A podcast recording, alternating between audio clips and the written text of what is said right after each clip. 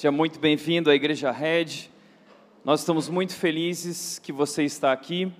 E hoje também estamos muito felizes porque estamos estreando uma nova série de mensagens muito especial chamada Mindset. Mude sua mente, mude sua vida. Nós fizemos uma alteração no nome da série de Mastermind para Mindset. Nós acreditamos que esse nome tem tudo a ver com a nossa série. A, a palavra mindset significa mentalidade. Literalmente, mentalidade. Mindset é uma palavra que tem sido muito usada no nosso mundo de hoje. Mindset é essa mentalidade que compreende os nossos pensamentos, compreende nossas crenças, compreende nossos valores, que definem a forma como nós nos enxergamos e a forma como nós olhamos ao mundo ao nosso redor define a forma como nós agimos, como nós trabalhamos, como nós nos relacionamos, como gastamos o nosso tempo, como, como gastamos o nosso dinheiro.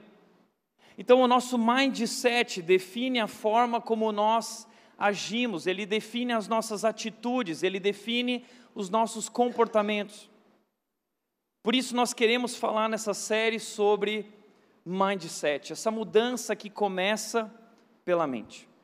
E a primeira afirmação que eu gostaria de fazer e trazer para você é que a sua vida caminha na direção dos seus pensamentos.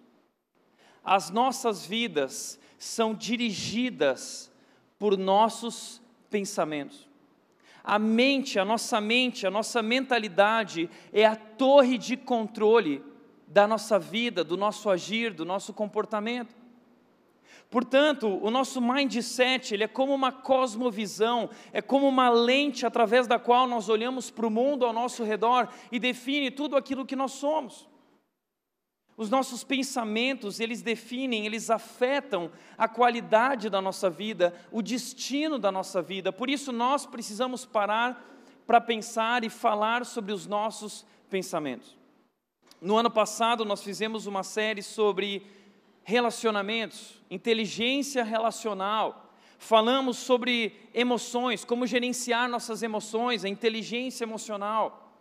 Nós falamos sobre como gerenciar nossas finanças, como ser inteligente financeiramente. Nós temos trabalhado tantos assuntos, mas hoje, no início desse ano, nós queremos começar a falar sobre esses nossos pensamentos e como gerenciar os nossos pensamentos, como gerenciar a nossa mente como realmente uh, ter uma inteligência com relação àquilo que nós pensamos.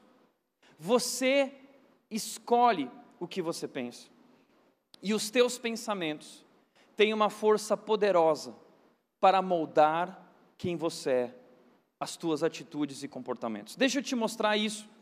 Como nós funcionamos como seres humanos.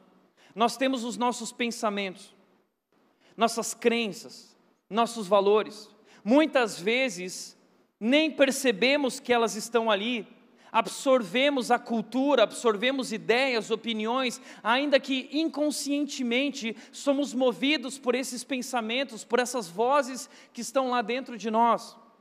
Essas vozes e pensamentos geram em nós sentimentos. Nossos sentimentos são as nossas emoções. E todo pensamento gera um sentimento, todo pensamento gera uma emoção.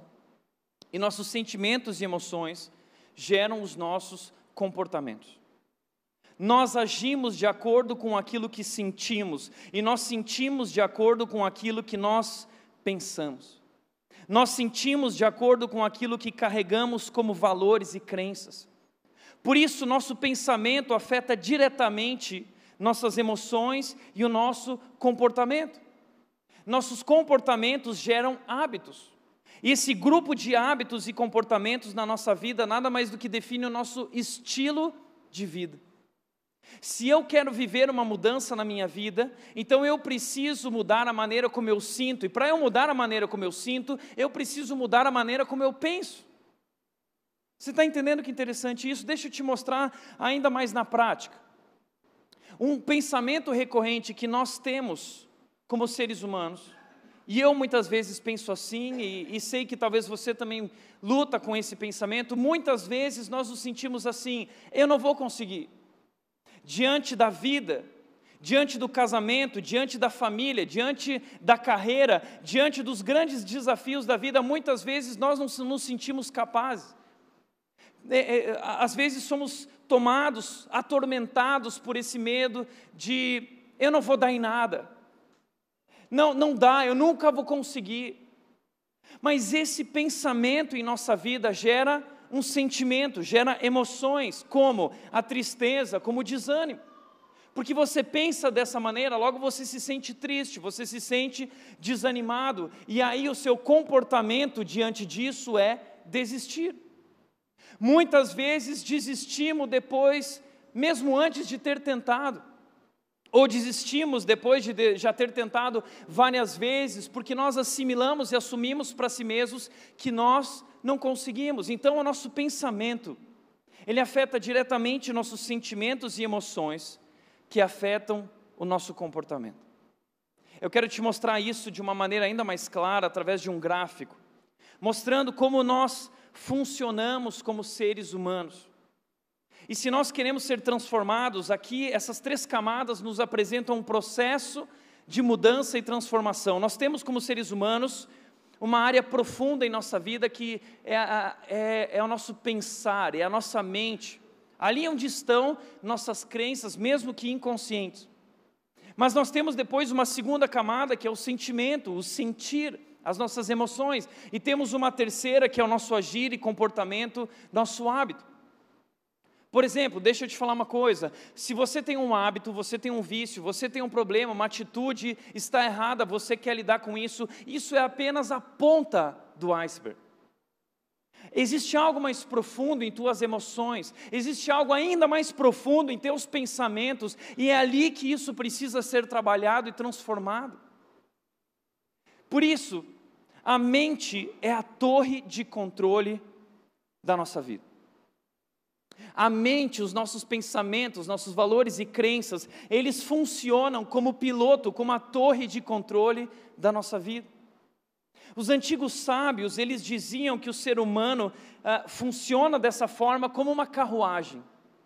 A carruagem, ela tem o cocheiro, tem os cavalos e tem o próprio carro da carruagem. E, e eles diziam o seguinte: o cocheiro, o piloto da carruagem é a mente, os pensamentos. Os cavalos são os sentimentos e emoções. E a carruagem é o nosso comportamento, é aquilo que nos move, são nossas atitudes. Por isso, infelizmente, o que muitas pessoas hoje têm feito é, é, dar o comando de sua vida não para seus pensamentos, crenças e valores, mas para os seus sentimentos. Nós hoje vivemos uma geração que vive pelo que sente. Isso é tão perigoso. Algumas semanas atrás eu vi uma, uma frase assustadora uma inverdade que diz só faz sentido se for sentido. Ou seja, só vale a pena se tiver sentimento, então hoje nós paramos de viver por aquilo que faz sentido e nós começamos a viver por aquilo que nós sentimos. Por isso eu tenho dito várias vezes: não viva por aquilo que você sente, viva por aquilo que faz sentido. Por quê? Porque é muito perigoso você dar o controle da sua vida para as suas emoções. As emoções, como essa comparação da carruagem, são como esses cavalos selvagens, agem instintivamente, nossas emoções agem assim, e nós precisamos do cérebro, nós precisamos de princípios, nós precisamos de critério para liderar, liderar para ordenar, para controlar nossos impulsos e sentimentos. É interessante que hoje, as empresas, quando vão contratar pessoas, elas não se preocupam apenas com o QI, o coeficiente de inteligência, mas elas se preocupam hoje também com o QE das pessoas, que é o quociente emocional, pessoas que sabem lidar com suas emoções. E qual é o segredo da inteligência emocional? Sabe qual é? É você dirigir a sua vida através dos pensamentos corretos. Nós precisamos de pensamentos corretos, e pensamentos corretos vão gerar sentimentos corretos, que vão gerar comportamentos corretos. Isso é bíblico.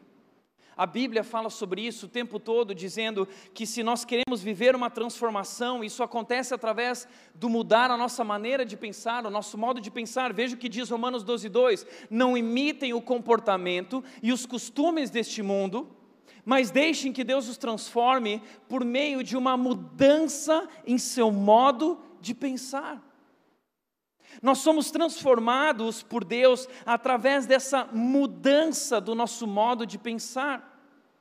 E nós só seremos capazes de experimentar essa vida maravilhosa que Deus preparou para nós, a Sua vontade boa, agradável e perfeita, se nós mudarmos a nossa mentalidade, se nós mudarmos o nosso mindset.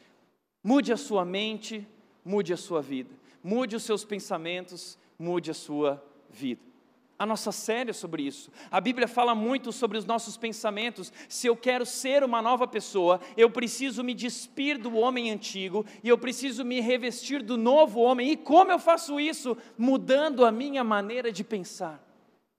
Então, os nossos pensamentos afetam nossos sentimentos, que afetam nossos comportamentos. Você quer viver uma mudança na sua vida? Então, você precisa viver uma mudança em teus pensamentos, em tuas crenças, em teus valores essa série sobre isso. Mas antes de começar a série, eu quero desconstruir algumas coisas. Primeira coisa que eu quero desconstruir é que essa série não é coach motivacional. Está na moda o coach. E eu não tenho nenhum problema em você participar de treinamentos de coach ou se tornar um coach, mas eu não sou coach, eu sou pastor, eu sou um teólogo. Por isso eu não vou trazer aqui técnicas de coach, eu vou trazer aqui princípios bíblicos.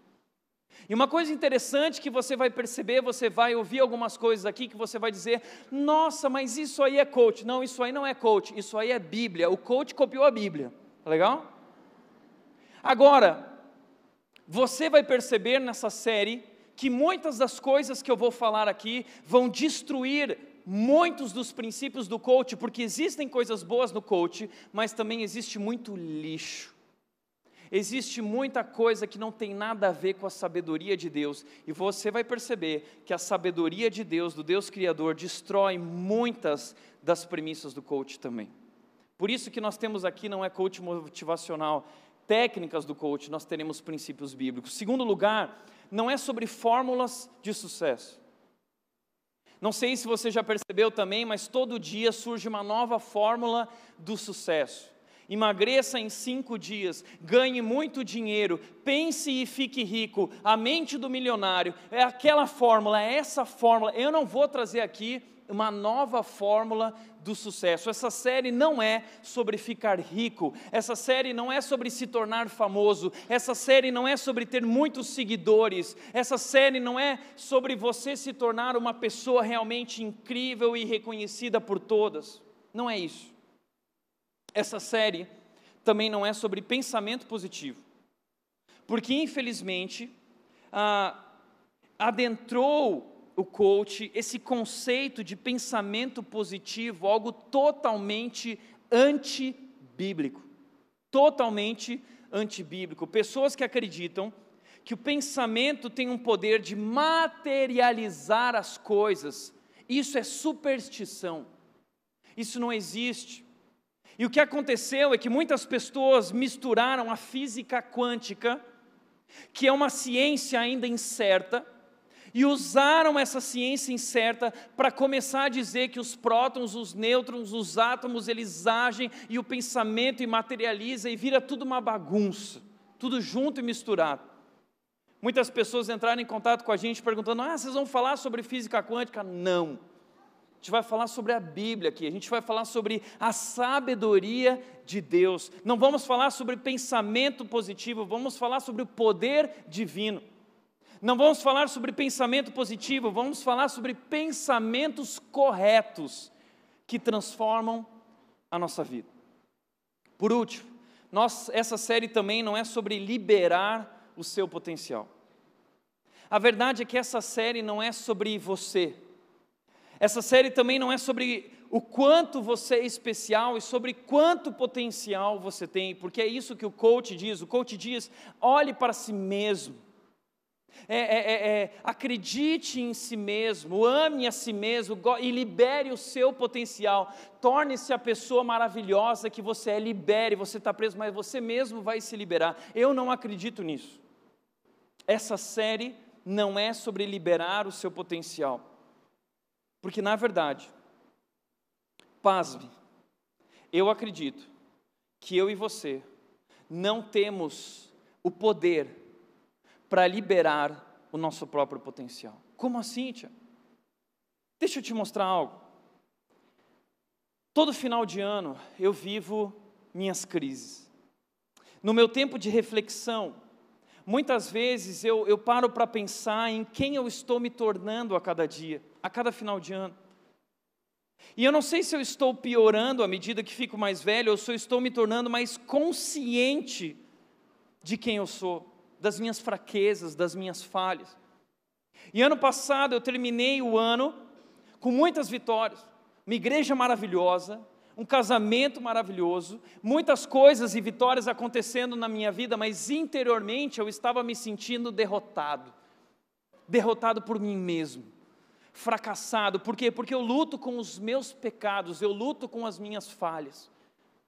Eu sei, você está acostumado em igrejas que pastores não falam sobre quem eles são, eles se mostram como super-heróis da fé santificados, e aqui não é assim. Eu costumo dizer que eu sou o pior pastor do Brasil. Você está diante do pior pastor do Brasil. E eu luto com sentimentos como orgulho, eu luto com a ira, eu sou um cara explosivo. Talvez você pense, nossa, mas não parece. É, eu sou explosivo e quando eu explodo, eu machuco pessoas.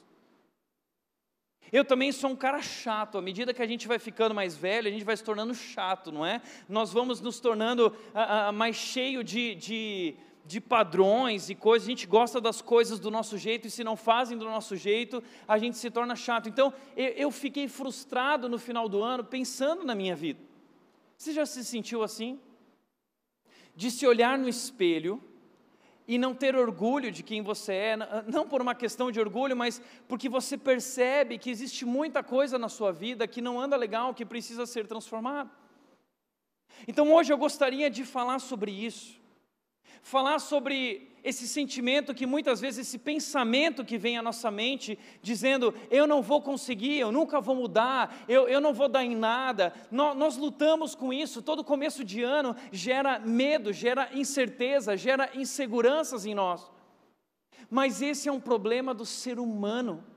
Isso é comum a todos nós, todos nós carregamos esse medo. Eu quero mostrar isso para você através de um homem chamado Paulo, que viveu essa crise que eu e você vivemos. Veja, olhe para Romanos, capítulo 7, versículos 14 e 15. E nós vamos começar a usar agora na rede oficialmente uma nova versão da Bíblia chamada NVT, a nova versão transformadora. Por quê? É uma versão mais nova, atualizada, muito mais simples na sua linguagem, mas muito profunda e fiel ao texto bíblico. Então, se você tem a NVI ou outra versão, nós temos ali a Bíblia NVT para vender, a Bíblia e o Version também, o aplicativo tem a versão NVT para você acompanhar. Fica à vontade se você quiser nos acompanhar e eu trago aqui o texto para você. Romanos 7, 14 e 15 fala o seguinte: O problema está em mim, pois sou humano, escravo do pecado. E Paulo diz: Não entendo a mim mesmo, pois quero fazer o que é certo, mas não o faço. Em vez disso, eu faço aquilo que eu odeio. Você já se sentiu assim? Nós queremos algo, nós queremos chegar lá, nós queremos alcançar algo, mas nós não conseguimos porque somos sabotados por nós mesmos. Nós temos todo início de ano a nossa lista de desejos, como Cata mostrou aqui. E nós, ao contrário do Cata, não queremos engordar 10 quilos, nós queremos emagrecer 10 quilos, não é? E a gente tem ciúmes do nosso pastor Tiago Cata, gostaríamos de poder doar para ele todas as nossas gorduras localizadas, mas não é possível. Mas nós temos os desejos, nós temos a, a, a nossos desejos mais valorosos, aquilo que é importante para nós, mas não conseguimos alcançar aquilo que nós queremos fazer que é certo, não conseguimos fazer o que é certo. Você quer vencer teus pecados, tuas lutas, e muitas vezes não conseguimos. Então, Paulo está falando sobre essa luta interior que ele vive dentro de si mesmo. Mas Paulo não está falando sobre a, sobre a sua luta apenas, mas sobre a luta do ser humano em geral. E ele traz uma constatação, ele diz: o problema está em mim. O problema está em mim, pois sou humano. Como seres humanos, nós somos fracos, somos frágeis. E em determinado momento da nossa vida, nós descobrimos que não conseguimos que não temos o potencial para agir corretamente, perfeitamente, nós sempre erramos e acabamos fazendo aquilo que não gostaríamos de fazer, vivemos essa luta o tempo inteiro.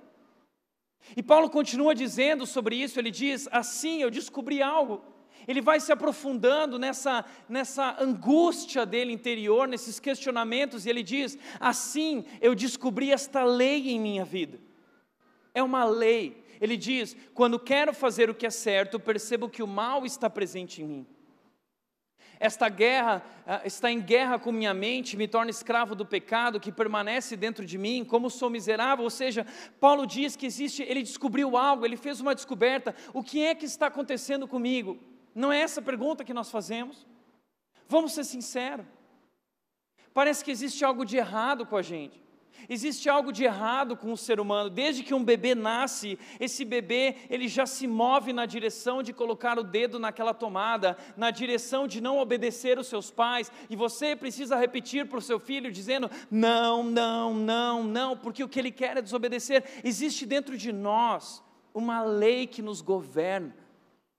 Existe uma força poderosa atuando dentro de nós, é como uma inclinação, nós temos uma inclinação para o mal. Paulo diz que é uma lei atuando dentro de mim, é o mal que está presente dentro de mim. Sabe o que é essa lei? É o pecado dentro de nós.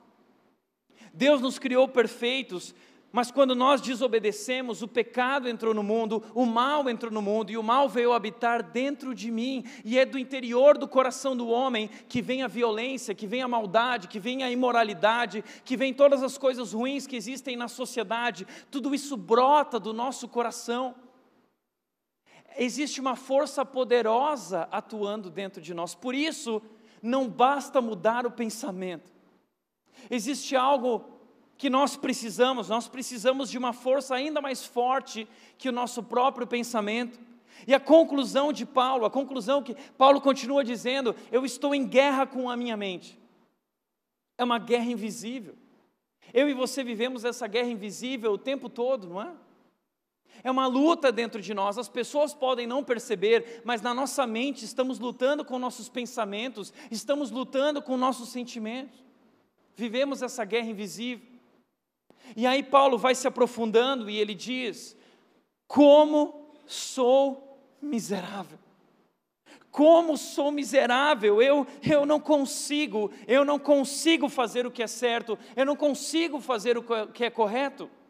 E ele diz: Quem me libertará deste corpo mortal dominado pelo pecado? Essa é a lei do pecado que me dominou, o mal me controla, eu sou controlado por isso, e por mais que eu queira viver de modo diferente, eu não consigo. Quem me livrará? Como eu sou miserável. É como se ele olhasse no espelho e se envergonhasse de quem ele é. Você já se sentiu assim, ter medo, ter vergonha?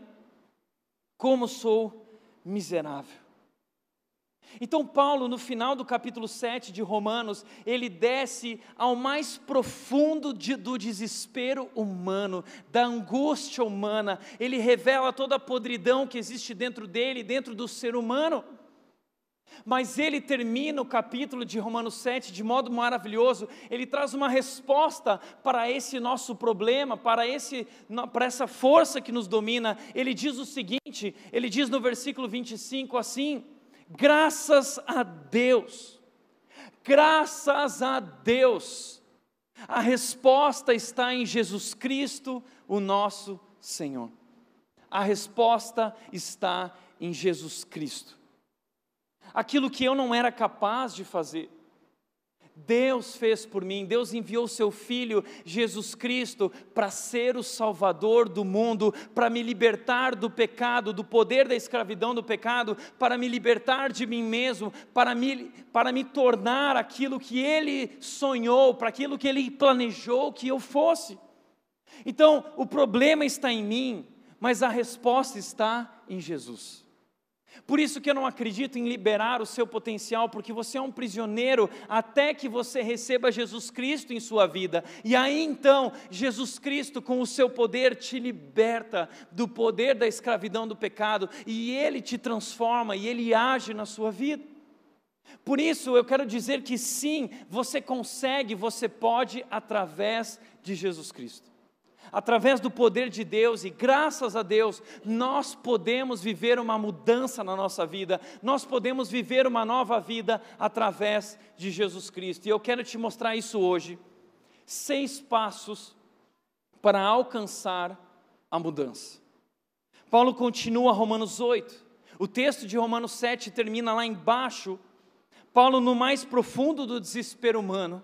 Mas aí, Romanos 8, Paulo leva a gente ao mais alto da, do poder de Deus revelado, das promessas de Deus para a nossa vida e nos mostra como agora em Cristo nós podemos ser diferentes e podemos viver uma nova vida. E eu quero te mostrar isso em Romanos 8, seis passos para você alcançar a mudança na sua vida. E eu quero te encher de esperança nessa noite. Eu quero injetar ânimo na sua vida por causa daquilo que Deus fez por você. Em primeiro lugar, eu gostaria de dizer: lembre-se diariamente o que Jesus fez por você. Lembre-se diariamente o que Jesus fez por você. Paulo diz em Romanos capítulo 8, versículos 1 e 2, ele diz: Agora já não existe mais condenação. A nossa vergonha foi tirada, Jesus Cristo pagou o preço, ah, não existe mais condenação para as pessoas que estão unidas com Cristo Jesus, pois a lei do Espírito de Deus que nos trouxe vida por estarmos unidos com Cristo Jesus livrou você da lei do pecado e da morte. Já não existe mais nenhuma condenação, já não existe mais vergonha por aquilo que somos. Eu não sei se você já entendeu quais são as consequências que o pecado trouxe para a vida do ser humano. Você precisa entender isso. Isso é muito importante para o nosso mindset. Quais são as consequências do pecado? Quando o homem desobedeceu a Deus, o pecado, primeira consequência, o pecado trouxe condenação, punição. O pecado também trouxe separação de Deus, porque Deus é santo, bom e perfeito e ele não pode habitar com o mal. Então o pecado criou um abismo entre nós e Deus. O pecado, além de tudo isso, ele também gerou escravidão. Nos tornamos escravos do pecado. Pablo Neruda, ele diz o seguinte: você é livre para fazer escolhas, mas você se torna escravo das consequências. Nos tornamos escravos do pecado. O pecado também gerou como consequência a morte, morte física, morte espiritual, morte eterna. Consequências amargas, consequências duras. Eu sempre digo que o pecado ele é um pacotinho bonito de presente maravilhoso, mas por dentro ele é amargo, ele é dolorido, ele machuca, ele mata, e foi isso que o pecado fez.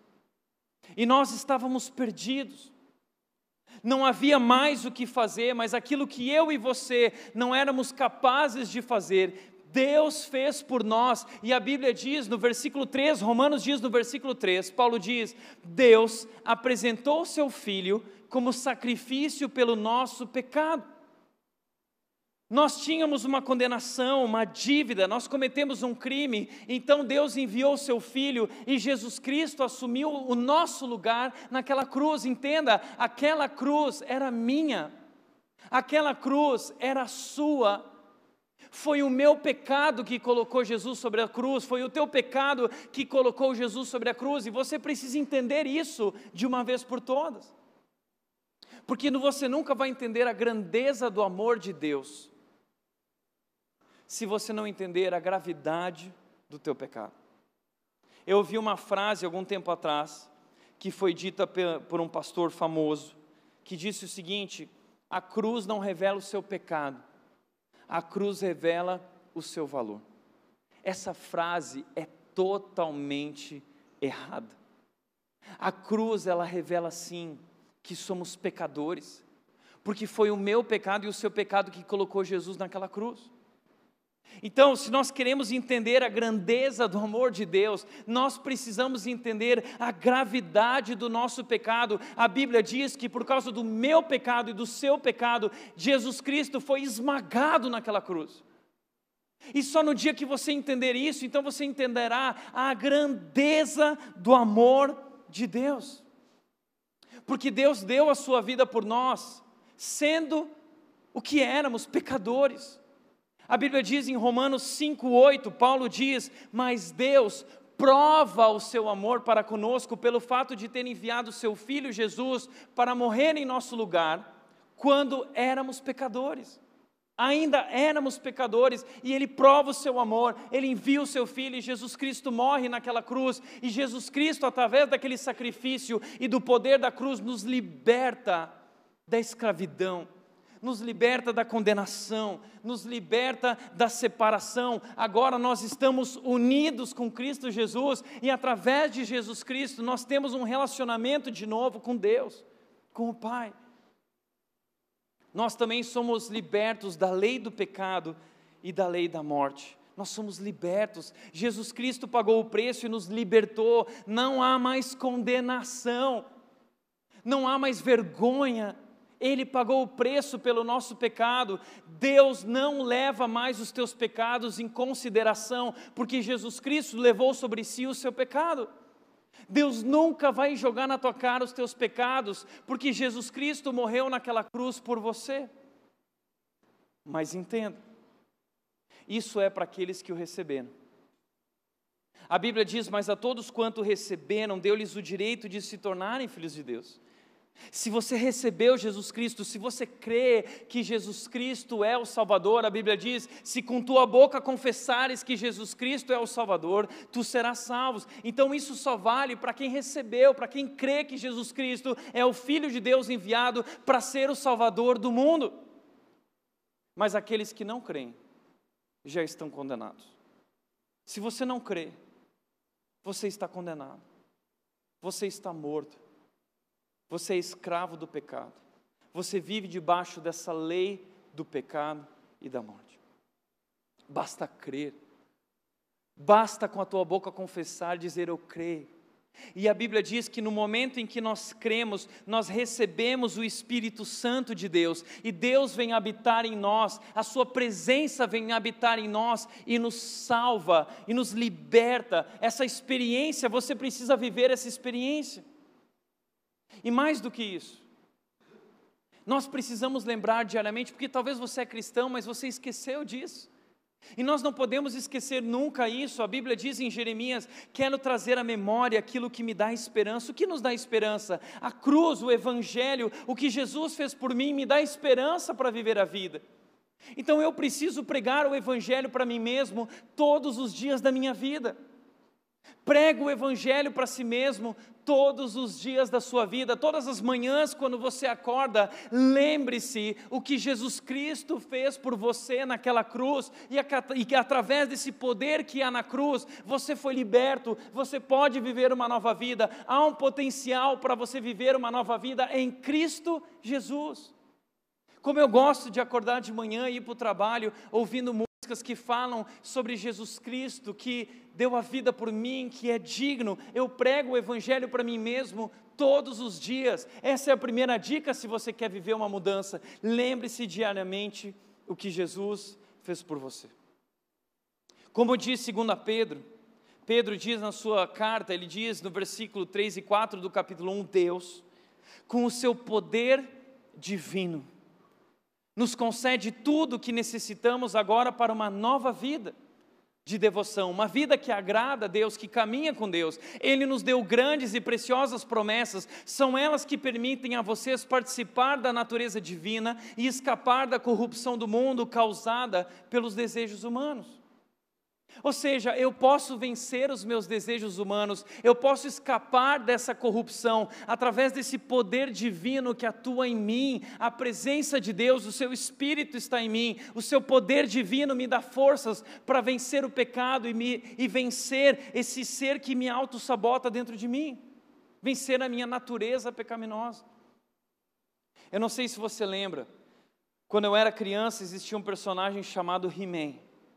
E o He-Man, eu adorava o He-Man porque ele gritava, pelos poderes de Grayskull, eu tenho a força. Não é isso que nós queremos? Nós queremos ter essa força para viver uma mudança, uma transformação. E eu quero dizer para você que a boa notícia é que pelos poderes de Cristo, nós temos a força. Amém? Nós temos a força. Pelos poderes de Cristo, você pode viver uma nova vida. Pelos poderes de Cristo, você não precisa mais andar cabisbaixo, atormentado pelo medo. Pelos poderes de Cristo, você não é mais um fracassado. Pelos poderes de Cristo, há uma nova vida para ser vivida, a vida que Deus planejou para você. Então lembre-se diariamente o que Jesus fez por você. Em segundo lugar, Paulo continua falando sobre essa nova vida agora e ele diz que aqueles que são dominados pela natureza humana pensam em coisas da natureza humana, mas os que são controlados pelo Espírito pensam em coisas que agradam o Espírito. Portanto, permitir que a natureza humana controle a mente resulta em morte, mas permitir que o Espírito controle a mente resulta em vida e paz. Ou seja, a segundo passo, a segunda dica de Paulo para vivermos uma mudança de fato e total é nós desenvolvermos uma nova mentalidade. Desenvolvermos novos pensamentos, pensamentos corretos. Porque a natureza humana carrega em si suas crenças, valores.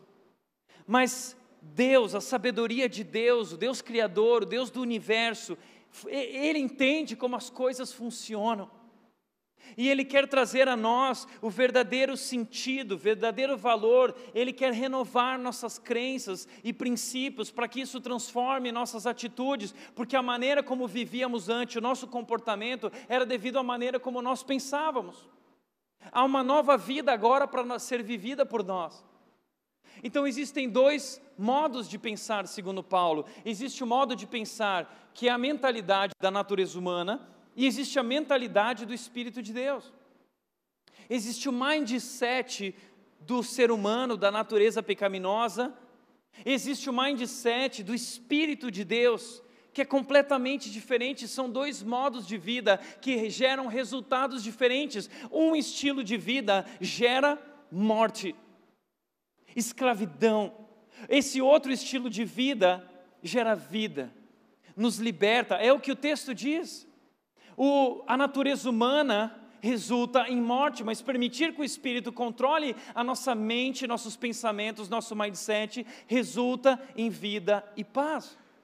Por isso, Paulo diz em Romanos 12, 2: diante das misericórdias de Deus, se apresentem em sacrifício vivo e vivam uma transformação. Não se amoldem ao padrão deste mundo, mas transformem-se pela renovação da mente para que vocês se tornem capazes de experimentar a boa, agradável e perfeita vontade de Deus, ou seja, a vida abundante que Deus tem para você, você agora só vai vivê-la de fato se você renovar a tua mente, tuas crenças e valores. Então agora você precisa de uma nova mente, você precisa de novas definições, você precisa de novos pensamentos, você precisa de novas convicções. A convicção que não é a opinião do mundo, mas é a opinião de Deus, a opinião do Deus Criador, de como as coisas realmente são e funcionam como a vida funciona, como o casamento funciona, como o sexo funciona, como tudo nesse mundo funciona, são novas definições, novos pensamentos. Isso gera uma vida de verdade.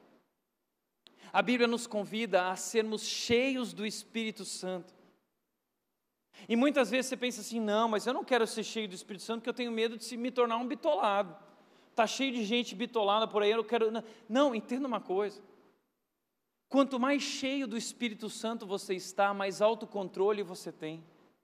A Bíblia diz que o fruto do Espírito é amor, é alegria, é paz. Ou seja, se você está cheio do Espírito Santo, você está cheio de amor, você está cheio de alegria, você está cheio de paz, algo que é sobrenatural, algo que transcende, porque não é algo que o mundo nos dá, é algo que vem de Deus, é algo que vem das alturas, é derramado dos céus em nossas vidas através do Espírito de Deus. E é essa vida que nós somos agora chamados para viver. Jesus Cristo já pagou o preço, Ele te libertou do pecado e de você mesmo, e agora nele você pode viver uma nova vida, mas você precisa mudar a tua maneira de pensar. Desenvolva uma nova mentalidade, um novo mindset. Por isso, mude sua mente, mude sua vida. Em terceiro lugar, eu diria que você precisa agora também aprender a pensar corajosamente. Você agora não precisa mais ter medo. Ele continua dizendo nos versículos 15 a 17: Pois vocês não receberam um espírito que os torne de novo escravos medrosos. Antes nós tínhamos medo nós assimilamos que não conseguíamos porque éramos escravos, éramos escravos, existia essa lei, essa força atuando em nós. Mas fomos libertos, e mais do que isso, o texto diz que agora o Espírito de Deus nos adotou como filhos. Deus nos adotou como seus próprios filhos. Então você não precisa mais andar cabisbaixo, você não precisa mais se sentir um fracassado. Você não precisa ser atormentado pelos teus medos, inseguranças e incertezas, porque Deus te adotou como filho. Você tem uma nova identidade. Você agora é amado por Deus e você pertence à família de Deus, o Deus Altíssimo. Você é um filho de Deus. Você esqueceu isso? E como filho de Deus, você tem direito a toda herança. Veja, agora nós o chamamos Abba Pai, pois o seu espírito confirma nosso espírito que somos filhos de Deus. E se somos seus filhos, então somos herdeiros e também somos co-herdeiros com Cristo. Existe um conceito muito lindo da adoção. Ninguém nasce filho de Deus, entenda isso. Nós não nascemos filhos de Deus, nós somos criaturas. Nós somos criados por Deus. Mas a Bíblia diz em que no momento em que cremos e o recebemos, ganhamos o direito de sermos, de nos tornarmos filhos de Deus. Você precisa receber e crer, então nós somos adotados por Deus. E essa adoção ela é muito interessante. Existem três características na adoção, nessa ideia de adoção. Como funcionava a adoção naquela época? Era o seguinte: se alguém era adotado, essa pessoa se tornava um filho legítimo como se fosse um filho de sangue. Recebia um novo nome, recebia uma nova identidade, e, em segundo lugar, o seu passado era completamente apagado. Não importa quem ele era, não importa o que ele fez, no momento que ele entrava para essa nossa, nova família, o seu passado era deixado para trás e apagado, ele assumiu uma nova história. Terceiro lugar, esse filho, que se tornava um filho legítimo, uma nova vida a ser vivida, ele tinha direito também a toda a herança, assim como todos os outros os filhos. Então essa adoção de Deus por nós nos traz uma nova posição, a posição de filhos, mas não temos apenas a posição de filhos, temos o direito como filhos. Ah, então agora precisamos ter o coração de um filho, precisamos ter a mente de um filho, nós precisamos viver, assumir essa identidade, nós precisamos entender e conhecer o nosso Pai, isso transforma a nossa vida. Somos filhos de Deus, fomos adotados por Deus. Por isso o texto diz: agora nós o chamamos Abba Pai. A palavra Abba Pai é a palavra carinhosa que as crianças judias usavam para chamar os seus pais, como a palavra dad em inglês ou a palavra papai em português. Então agora, Deus criador do universo, ele é o meu Abba.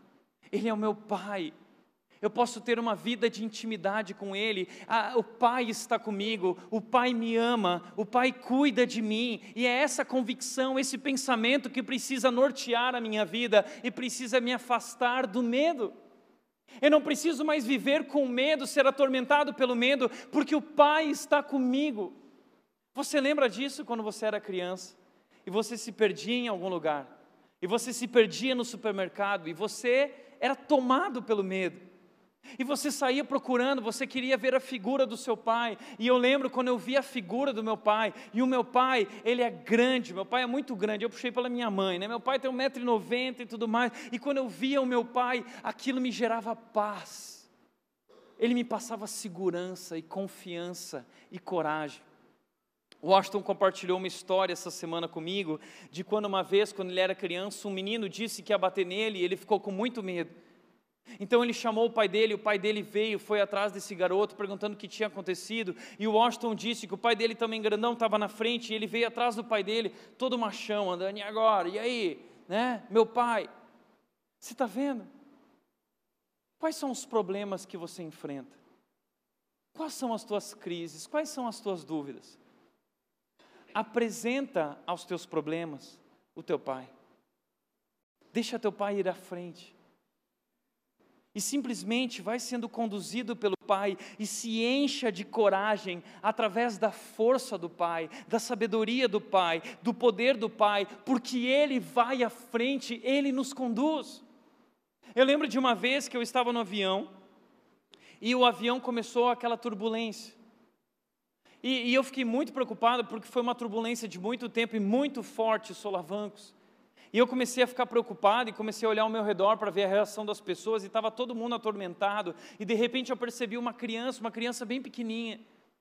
E essa criança pequenininha, ela estava do lado do pai. E essa criança, no momento da turbulência, ela olhou toda preocupada para o pai. E o pai, no mesmo momento, abriu aquela mão grande, botou diante da criança. E a criança colocou a mãozinha dela no meio da mão do pai. E o pai fechou a mão. E no mesmo momento, o semblante da criança mudou de tormento para paz, segurança. É isso. Pense corajosamente, haja corajosamente, porque nós somos filhos de Deus e o Pai está conosco. O Pai cuida de nós. O Pai te ama, o Pai vai à frente, você pode confiar nele. Por isso, não se concentre no seu medo, se concentre no seu Pai. Não se concentre nos problemas, não se concentre nas circunstâncias, se concentre no seu Pai. Deus é maior que os teus problemas. Deus é maior que os teus adversários. Deus é maior que teus críticos. Deus é maior que aqueles que te perseguem. Deus é maior que tuas circunstâncias. Deus é maior que os obstáculos. Deus é maior que as tuas perdas. Deus é muito maior do que isso. Não se concentre nas circunstâncias. Não se concentre no medo. Concentre-se no Pai. Quarto lugar, foque no longo prazo. Paulo continua dizendo em Romanos 8, 18, ele diz: Considero que nosso sofrimento de agora não é nada comparado com a glória que ele nos revelará mais tarde. Estar com o Pai não significa que nós não vamos sofrer. O pai que segurou aquela mão, a mão daquela criança, não fez com que o avião parasse de balançar na turbulência, não. O avião continuou balançando, mas aquele pai disse: Eu estou com você, eu cuido de você. Então isso significa que Deus não vai nos livrar do sofrimento. O problema é que nós temos essa mente de curto prazo. Nós sempre pensamos no aqui e no agora. Isso nos impede de alcançar aquilo que nós realmente desejamos. Um estudo de Harvard revelou que as pessoas que mais alcançam sucesso são aquelas pessoas que pensam a longo prazo. Então nós precisamos aprender a olhar além do aqui e agora. Nós precisamos aprender a olhar além dos nossos problemas, além das nossas circunstâncias momentâneas porque o que diz o texto é: o nosso sofrimento de agora não é nada comparado com o futuro, com a promessa, com a glória que em nós será revelada. Mais tarde, não é agora, mais tarde, existe algo preparado para nós, existe algo preparado para mim, existe algo preparado para você. Deus preparou isso para nós. Por isso, como disse C.S. Lewis, ele disse: se você ler a história, descobrirá que os cristãos que mais fizeram pelo mundo presente foram precisamente aqueles que mais pensaram no mundo vindouro. Como diz 1 Coríntios, capítulo 5, versículos 19 e 20 diz: "Se nossa esperança é apenas para esta vida, 1 Coríntios 15, 19: Se nossa esperança é apenas para esta vida, se nossa esperança em Cristo é apenas para esta vida, somos de todos os seres humanos os mais dignos de compaixão, de pena. Porque a nossa esperança em Cristo não é para hoje, não é para agora, é para o futuro que o Pai preparou para mim, há um lugar para mim. Então eu preciso pensar a longo prazo. E quando eu penso a longo prazo e não a curto prazo, eu consigo lidar melhor com as perdas de curto prazo. Quando eu penso a longo prazo, eu consigo lidar melhor com os prejuízos de curto prazo, com os fracassos de curto prazo, com os obstáculos e crises de curto prazo, porque eu não coloco o meu olhar no aqui e no agora, eu olho além, porque o meu futuro está mais além. Há algo, existe algo reservado para mim e para você, existe um futuro que Deus preparou, é um futuro garantido. E a Bíblia diz que nós somos guardados até esse grande dia. Há um futuro para nós. Por isso entenda, a tua dor vai passar. E um dia Deus vai trocar a tua dor por alegria. Um dia não haverá mais dor, não haverão mais lágrimas, não haverá mais morte, não haverá mais sofrimento. Hoje dói, hoje nos machuca, hoje nós gememos. É isso que Paulo diz, ele diz em Romanos 8, 22 a 24, ele diz: Pois sabemos que até agora toda a criação geme como em dores de parto. Você não está sofrendo sozinho, entenda isso, o universo está sofrendo. Talvez você não percebeu, mas as estrelas estão sofrendo, o mar está sofrendo o mundo inteiro criado por Deus geme por causa do nosso pecado. O mal destruiu todas as coisas. É por isso que o mal adentra a terra. É por isso que a chuva, ela, ela, ela, ela cria a inundação e mata pessoas, está tudo fora de controle no nosso mundo.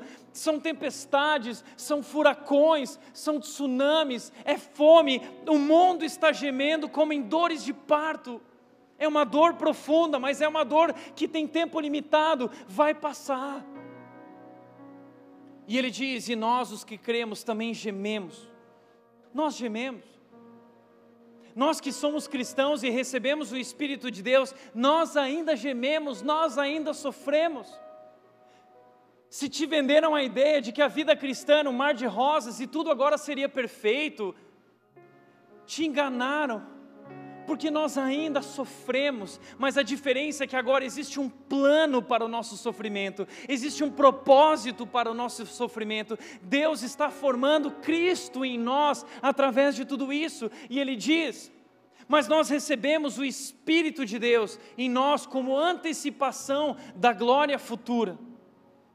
Apesar de sofrermos, nós já recebemos o Espírito, que é uma antecipação é uma provinha daquilo que está reservado para nós, mas um dia nós vamos experimentar isso por inteiro, e ele diz: aguardamos ansiosos pelo dia em que desfrutaremos os nossos direitos de adoção, incluindo a redenção do nosso corpo. Um novo corpo, uma nova vida, tudo novo, novos pensamentos, novas emoções, novas atitudes, tudo será feito novo. Recebemos essa esperança quando fomos salvos. Essa é a nossa esperança. Foque a longo prazo, olhe muito além. Deus preparou algo para você. Agora nós sofremos, mas esse sofrimento tem gerado a nós um grande futuro. Deus está formando Cristo em você e conduzindo você, foque no longo prazo. Quinto lugar, confie que Deus é bom e está no controle. Romanos 8, 28 diz: E sabemos que Deus faz todas as coisas cooperarem para o bem daqueles que o amam, que são chamados de acordo com o seu propósito. Deus faz todas as coisas cooperarem para o bem. Isso significa que Deus não vai te privar do sofrimento, de circunstâncias difíceis. Nem tudo será bom, mas Ele fará tudo cooperar para o bem. Nem tudo é bom, mas tudo coopera para o bem.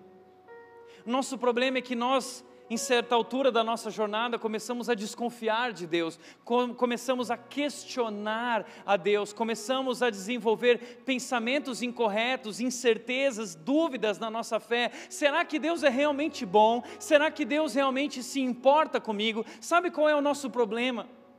O nosso problema é que nós interpretamos Deus através das circunstâncias. Nós queremos descobrir quem Deus é olhando para as circunstâncias. Não interprete Deus através das circunstâncias, interprete as circunstâncias através da bondade de Deus. Olhe para Deus, se concentre em Deus, no seu Pai, e através dele você faz uma leitura das suas circunstâncias. Por isso, não interprete Deus através das circunstâncias, mas interprete as circunstâncias através da vontade de Deus, porque Deus faz todas as coisas cooperarem para o bem. Tudo na sua vida. Deus está usando. Isaías 55, versículo 9 diz: Deus diz: Pois os meus pensamentos não são os pensamentos de vocês, nem os meus caminhos são os caminhos de vocês. Os meus pensamentos são mais altos, os meus caminhos são mais altos. Por isso, não tente entender, você não precisa entender, basta crer, basta confiar, basta se render, porque Deus é bom, Ele está no controle e Ele tem um propósito. Há um propósito para o nosso sofrimento, há um propósito para aquilo que estamos vivendo, e mesmo que sejam os teus erros ou aquilo que fizeram contra você, Deus, de forma soberana e poderosa, Ele faz todas as coisas convergirem para o nosso bem. Deus nos conduz e Deus não erra. Os planos de Deus não contêm erros. As coisas podem fugir do teu controle, mas elas estão rigorosamente sobre o controle de Deus. Então basta crer e confiar e caminhar com coragem e pensar com coragem, porque agora nós somos filhos de Deus, há um futuro garantido para nós e mais do que isso, em último lugar, confie ah, o texto de Romanos 8, 32, 33 continua dizendo: que podemos dizer diante dessas coisas tão maravilhosas? Se Deus é por nós, quem será contra nós? Se Ele não poupou nem mesmo o seu próprio filho, mas o entregou por todos nós, acaso não nos dará, juntamente com seu filho, todas as outras coisas? Não se preocupe, porque Deus vai suprir nessa jornada tudo que você precisar. Deus está com você, Ele não abandona você, Ele vai com você e Ele vai suprir tudo aquilo que você precisar nessa jornada até esse grande dia. E mais uma coisa que você deve se revestir no seu pensamento e na sua mente: quem nos separará, o que nos separará do amor de Cristo? Às vezes na nossa jornada cristã, nós duvidamos a gente erra tantas vezes que a gente fica pensando, eu tenho até vergonha de ir na igreja porque eu não consigo, eu erro, eu falho, Deus deve estar tão indignado comigo. Posso te falar uma coisa? Deus não está indignado com você, Deus está satisfeito. Não por quem você é, ou pelo que você fez, mas porque, pelo que Cristo fez. Deus está satisfeito e Ele sorri e Ele diz: Vem, não porque você consegue, mas vem porque Cristo conseguiu e fez o que você jamais faria, e eu estou satisfeito através do meu Filho Jesus Cristo, e, o meu amor está sobre você, não pelo que você fez, ou era, ou é, ou se tornará, mas o meu amor está sobre você por causa daquilo que Ele fez, e isso me faz satisfeito. Ele pagou o preço, já não há mais separação, já não há mais condenação, então o que nos separará do amor de Cristo? Será tribulação, serão aflições, serão calamidades, perseguições, é fome, é miséria, é pecado, é perigo ou ameaças de morte. O que pode nos separar do amor de Deus? Entenda de uma vez por todas, há um texto na Bíblia, João 3,16, que diz que Deus amou tanto ao mundo que deu seu Filho para morrer na cruz, para que todo aquele que nele crê não pereça, mas tenha vida eterna. O texto diz: Deus amou tanto, Deus amou tanto, Deus amou tanto, tanto, tanto, tanto Deus ama tanto você. Deus ama tanto você. Deus ama demais você. Nada pode nos separar do amor de Deus. Descanse no amor de Deus. Deus nunca vai parar de amar você. Deus nunca vai parar de amar você. Por isso ele diz: Paulo diz: Eu estou convencido eu estou convencido de que nem morte, nem vida, nem anjos, nem demônios, nem o que existe, nem o que virá no futuro, nem poderes, nem altura, nem profundidade, nada, nada em toda a criação jamais poderá nos separar do amor de Deus revelado em Cristo Jesus, o nosso Senhor. Entenda de uma vez por todas: você não é mais aquela pessoa você não é mais o seu pecado, o pecado não tem mais poder na sua vida, você não é o que dizem, você não é o que fizeram por você, você é o que Jesus Cristo fez na cruz por você. Em Jesus Cristo está o seu valor, em Jesus Cristo há uma nova vida reservada para você, um novo poder, e nada, Deus nunca vai parar de amar você. Entenda, pode vir tribulação, pode vir sofrimento, podem vir lutas, podem vir circunstâncias difíceis, você pode perder tudo, tudo, tudo, mas você nunca vai perder a tua salvação e o teu direito como filho de Deus. Por isso Romanos 8:37 diz: "Mas apesar de tudo isso, seja o que for, nós somos mais do que vencedores por meio daquele que nos amou." Nós somos vencedores em Cristo pelo amor de Cristo, pelo poder de Cristo, pela cruz, nós somos mais do que vencedores, amém? Então fica de pé e vamos cantar isso bem alto. Coloca a tua voz para fora e adore esse Deus maravilhoso.